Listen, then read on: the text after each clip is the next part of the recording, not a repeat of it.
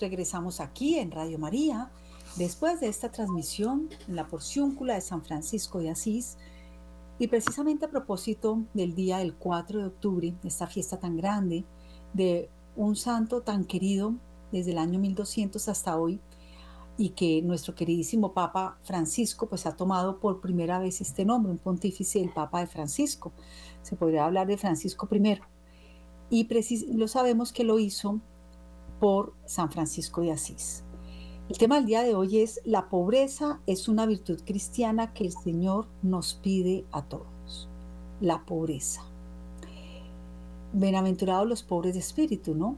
Miremos que Dios no nos invita a que, que estemos pobres, que estemos mal vestidos, que tengamos un espíritu cortico, no, no. La pobreza cristiana, que es una pobreza de realeza, es el tener la justa medida en las cosas materiales. ¿Por qué? Porque en la época del año 1200 había mucha opulencia entre el clérigo, ¿no? Pues eso es totalmente contrario a nuestro Señor, que siendo rico se hizo pobre, pero no mísero.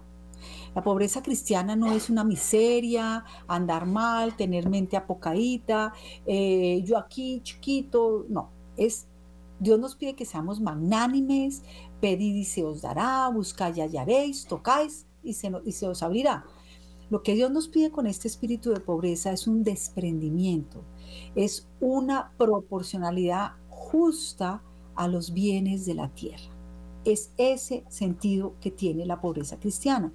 Por tanto, lo que nuestro Señor nos está pidiendo y nos invita a reflexionar el Evangelio es que con mucha claridad y nos insiste en este punto tan central que es con qué simplicidad nuestro Señor nos pide que le sigamos.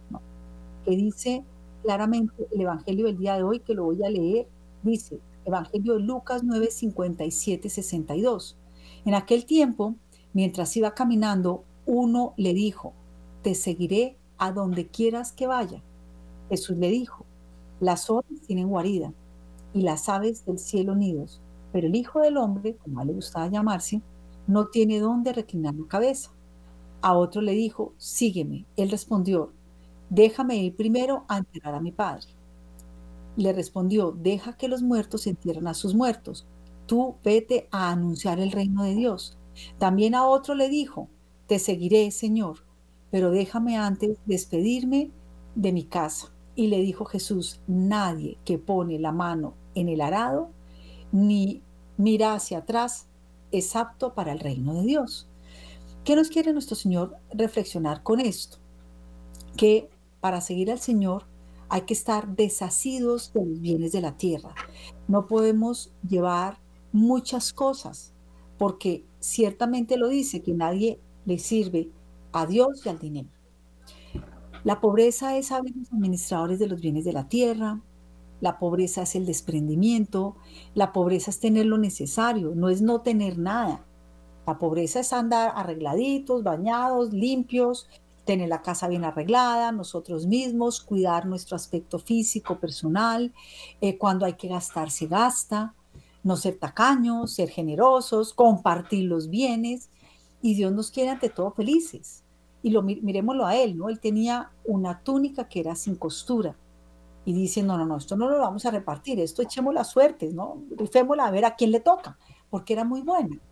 Entonces, es una pobreza en la que nos invita es a que hagamos una profesión de fe manifiesta que el corazón esté en las cosas de Dios, ante todo y primero.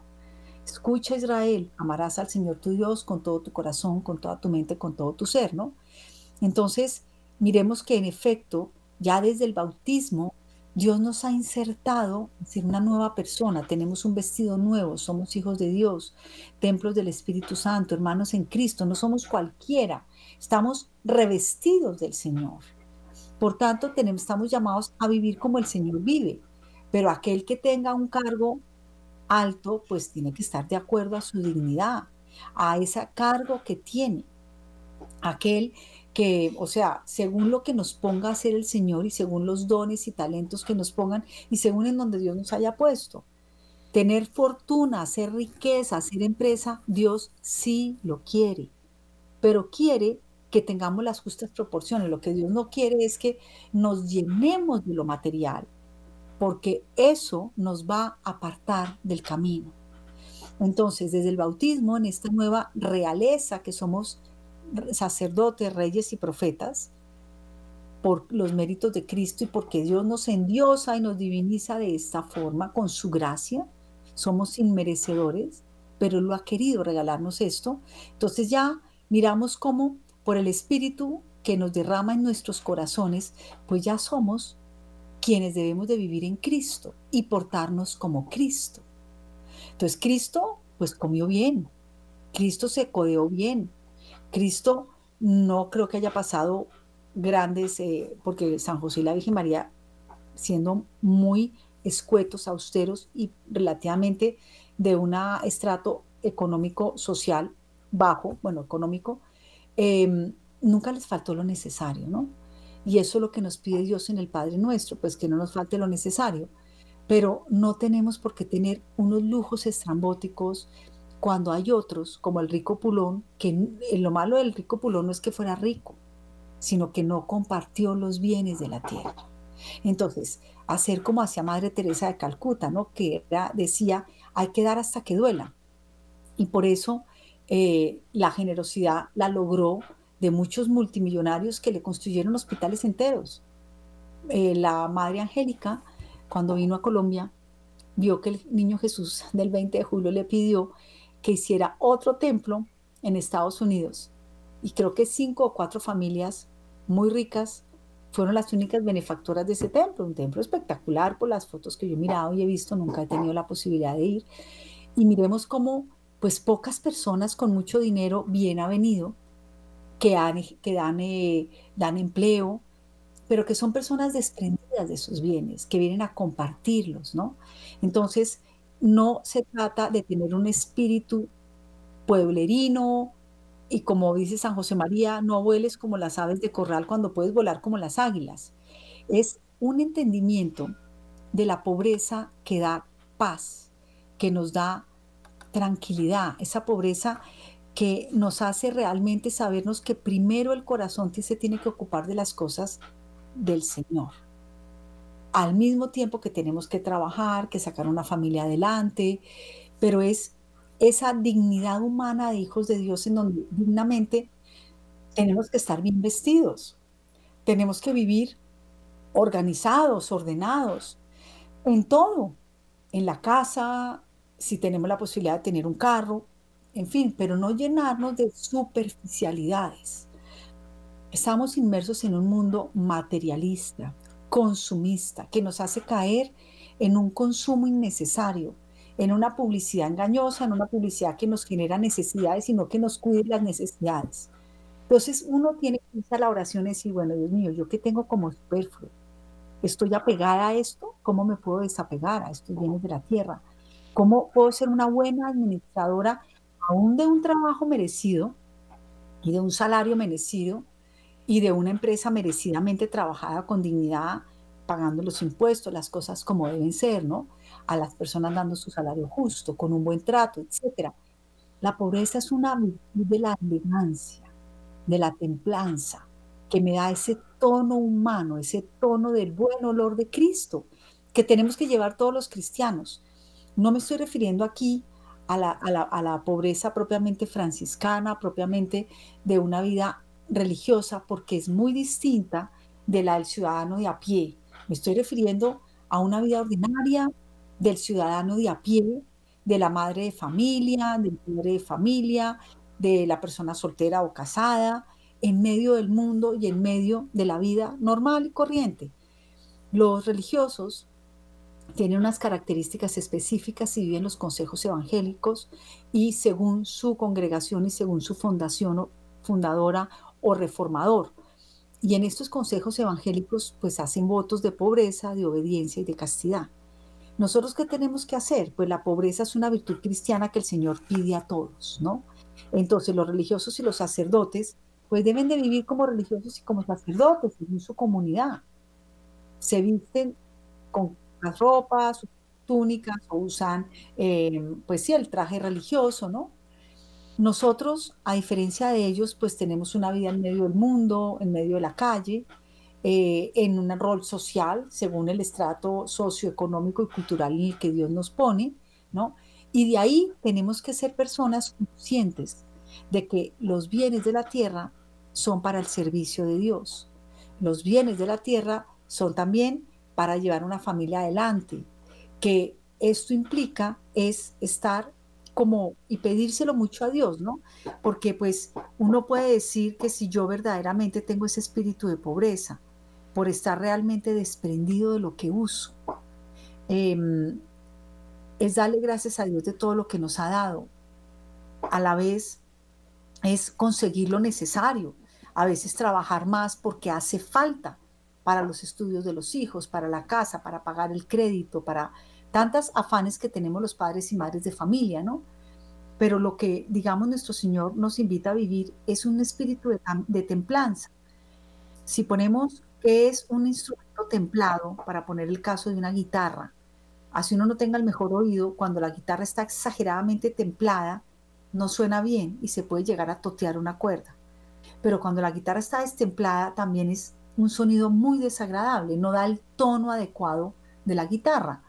Nosotros como seres humanos y como hijos de Dios bautizados, inmersos en Cristo, por su gracia, por sus méritos, no son méritos personales, pues debemos dar ese, tono humano adecuado, ni tanto ni tinto, ¿no?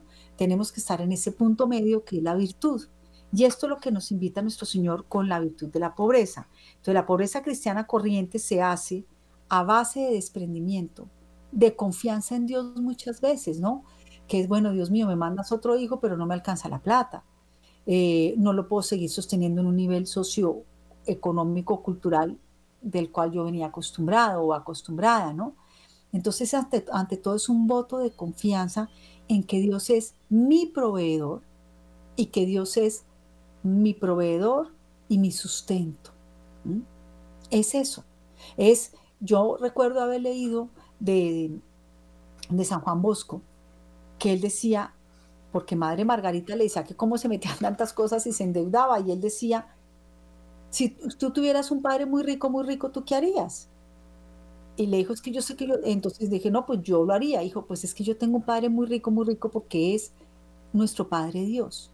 Y como él lo hacía, era gloria de Dios, con rectitud de intención, pues aquí es donde uno tiene que, preguntarse, ¿no? Si he hecho gastos que son superfluos, gastos que innecesarios, a veces por caprichos, a veces por orgullo, a veces por presión de grupo, a veces porque, caramba, se está barato, entonces venga, compremos. No, realmente uno tiene que mirar cuáles son las necesidades de la familia, mis necesidades, y muchas veces lo que no es mío es de otro. ¿Qué tengo yo en mi closet que me sobre? ¿Qué, qué, qué estoy comprando de más? De pronto pudiera yo ayudar en una escuelita, en un ancianato, en vez de gastarme esta plata en lujos. Yo lo estoy diciendo que no, no nos pongamos cosas, las mujeres nos arreglamos y vamos a la peluquería y hasta nos sube la autoestima y nos sirve. Claro, eso es la dignidad humana. Cuando hay que gastar, se gasta. Y el día que tengo un matrimonio, pues, hombre, me tengo que poner, me están invitando, me están haciendo un, elogio, pues miro a ver cómo me voy lo mejor vestida. Pero pues miremos dónde compramos las cosas, etcétera. O sea, esto es algo que podríamos descender a detalles muy pequeños, y más que todo quiero más bien hablar como en términos generales de un cristiano común y corriente, ¿no? Porque la pobreza es una virtud y como virtud es algo que es, em, nos, nos ayuda al bien, al bien, que se note ese buen olor de Cristo en, nuestro, en nuestra sobriedad, en el vestir, en el comer, en el hablar. Todo eso implica la santa pobreza, ¿no? Eh, yo hablaba hace poco con un judío que decía que cómo era esa mentalidad de los cristianos de ser pobres, que es que pobres y que bienaventurados los pobres, y que por eso era que los judíos todos tenían plata, porque ellos sí se creían reyes y hijos de Dios. Nosotros tenemos igual que el judaísmo el Antiguo Testamento, ¿no? Sino que Cristo vino a dar el perfecto cumplimiento. Cristo no, vivió, no, no, no vivió paupérrimo, pero estaba desprendido y tenía lo esencial. No le faltó nada. Se vestía muy bien, Debía tener unos modales maravillosos. Si lo invitaban grandes banquetes porque lo invitaron, debía de saber comportarse en una mesa. Y si se sabe comportar en una mesa y comer bien, es porque tenía esa educación en casa. No nos están invitando porque sí tenemos es que luchar porque no haya la pobreza paupérrima, del que realmente no tiene que comer, del que realmente está muy privado de muchas condiciones humanas y que vive infrahumanamente. A eso estamos también llamados los, los cristianos, a ayudar a las personas, a dar la mano, pero no a que acostumbrar a la persona que ponga la limosna porque la limosna hace al mendigo. Hace poco también se celebraba San Vicente de Paul, que decía que la, la verdadera caridad es ordenada, es organizada. O sea, uno no le ayuda a una persona cuando le quita las responsabilidades, ni a mí me están ayudando cuando a mí me las quitan. No, es, es también pedir en esa pobreza del desprendimiento y de la ayuda a otros, cómo nos podemos ayudar. Pero no quiere decir con eso que no aprovechemos y no apreciemos un buen vino, una buena cena, ¿no? Eh, un buen paisaje, eh, sembrar, pues ojalá los mejores tomates que se puedan dar, pues maravilloso. También en Colombia tenemos el mejor café del mundo, las mejores frutas y que se sigan dando. Eso es muy bueno, Dios lo ha querido. Es, es el, el, el hecho de la mentalidad pobre, que es que no, yo no puedo, yo soy aquí apocadito, eso no lo quiere Dios, ¿ok? Aquí el punto es coger lo material sin lujos extravagantes. Es no comprar cosas que yo no necesito, desprendidos, eh, no quejarnos cuando hace falta lo necesario, una cosa tan complicada a veces de hacer, ¿no? Sin dejar de pedirle a Dios lo necesario, porque hay que pedírselo, Él es el proveedor proveedor y la providencia consisten en eso, en la confianza en Dios. Pero no nos va a dejar que no estemos trabajando. Yo no me puedo enriquecer con otros. Yo no puedo estar robando porque justifico, que es que me hace falta. No, es que este es muy rico, entonces yo justifico. No, señores. El que no trabaje, que no coma, dijo San Pablo. Es algo que tenemos que aprender quizás a vivir, a enseñar, a actuar. Pero todo esto viene desde el lugar y desde la casa.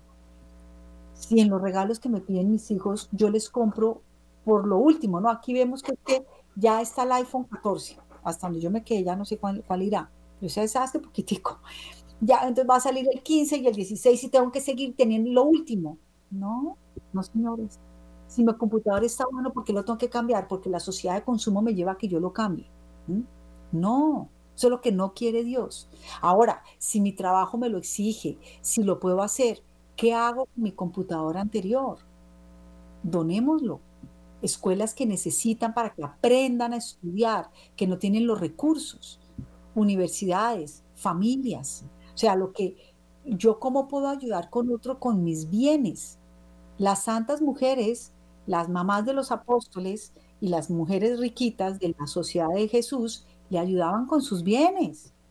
Y los bienes son bienes, no males. Los bienes raíces son maravillosos y, el derecho a una casa propia y tener casa propia es maravilloso. El punto es que nosotros tenemos que, según nuestro grado y posición que ocupemos, pues no tener nada como propio, no quejarnos cuando falte lo necesario, y perdón, soy tan reiterativa en lo que estoy hablando, y que nosotros verdaderamente como que nos hagamos un análisis, ¿no? Aquí San José María dice, ser más entre sus hermanos, los hombres, ser uno más, perdón, entre sus hermanos los hombres, de cuya vida participa, con quienes se alegran, con quienes colaboran, amando el mundo y todas las cosas buenas que hay en el mundo, utilizando todas las cosas creadas para resolver los problemas de la vida humana y para establecer el ambiente espiritual y material que facilita el desarrollo de las personas y de las comunidades. Eso es lo que uno tiene que hacer. Los laicos vinimos a transformar el mundo, a hacer un mundo mejor. Y necesitamos las carreteras, y necesitamos que nos funcione mejor la internet, y necesitamos las cosas materiales porque tenemos un cuerpo material que lo necesita. Y ahí está condensado darme el pan de cada día. Pero otra cosa ya son los lujos estrambóticos, el querer más. ¿Por qué? Porque el cuerpo hace traición, porque no se puede amar a dos señores a la vez a la riqueza y a Dios. Entonces es vivir ese punto medio entre el exceso y el defecto para ser generosos, para transformar la vida Y vuelvo a leer acá, hay que amar al mundo y amar al mundo apasionadamente, a todas las cosas buenas que hay en el mundo. Dios nos dio tantas cosas maravillosas, empezando porque nos dio la inteligencia, la capacidad de admirar, la capacidad de conocer, cómo podemos transformar en una mejor vivienda. ¿Por qué se catalogan países primermundistas? Pues porque son países que han solucionado los problemas de pobreza. Son países en donde verdaderamente hay una riqueza maravillosa, bien distribuida en muchos casos.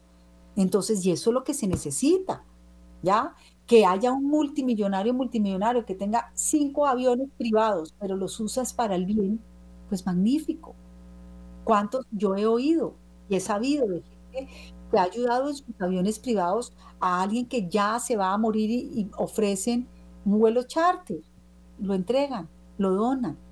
Es que o sea, no, no es malo tener dinero ni bienes, es muy bueno, si no, no se llamaría bienes.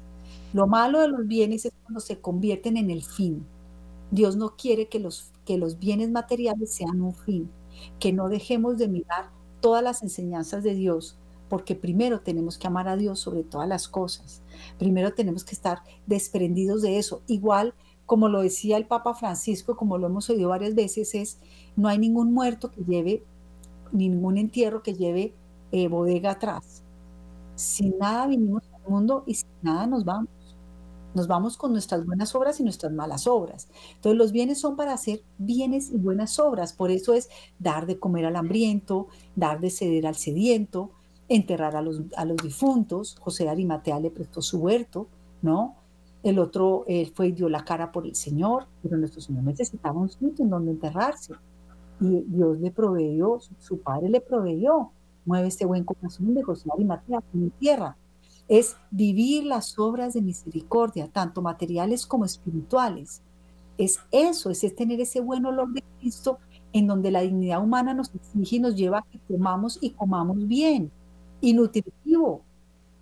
Muchas veces se daña el hígado, se daña el páncreas y se dañan los órganos vitales y se llena el corazón de colesterol es porque comemos mal, porque no hacemos bien de los, de los bienes de la tierra. Pero si le damos a cada órgano los nutrientes adecuados, gozaríamos de una muy buena salud. También sabemos que hay un colesterol malo que viene hereditario. Eso no es que sea que el que tenga mal colesterol esté comiendo mal y que esté pecando, ni muchísimo menos.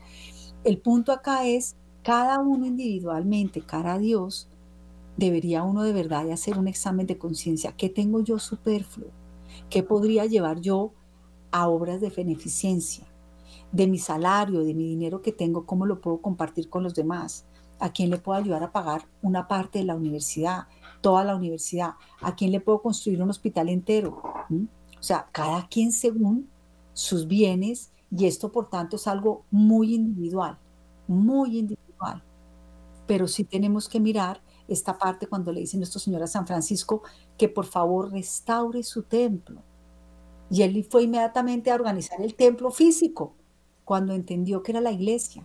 ¿Por qué? Porque en su momento había una opulencia y muchas veces lo había la historia de la iglesia muy criticados, en donde no tenemos por qué estar ahí en una cosa rimbombante. Otra cosa muy distinta es como ahorita se nos acaba a nuestro queridísimo cardenal, que estamos felices en Colombia de tenerlo y lo felicitamos, a nuestro cardenal y obispo eh, de la diócesis de Bogotá, eh, Monseñor Luis José Rueda Aparicio, porque él debe usar un anillo por la dignidad que lleva como cardenal. Se revisten con los atuendos cardenalizos que son rojos. ¿Y por qué lo hacen?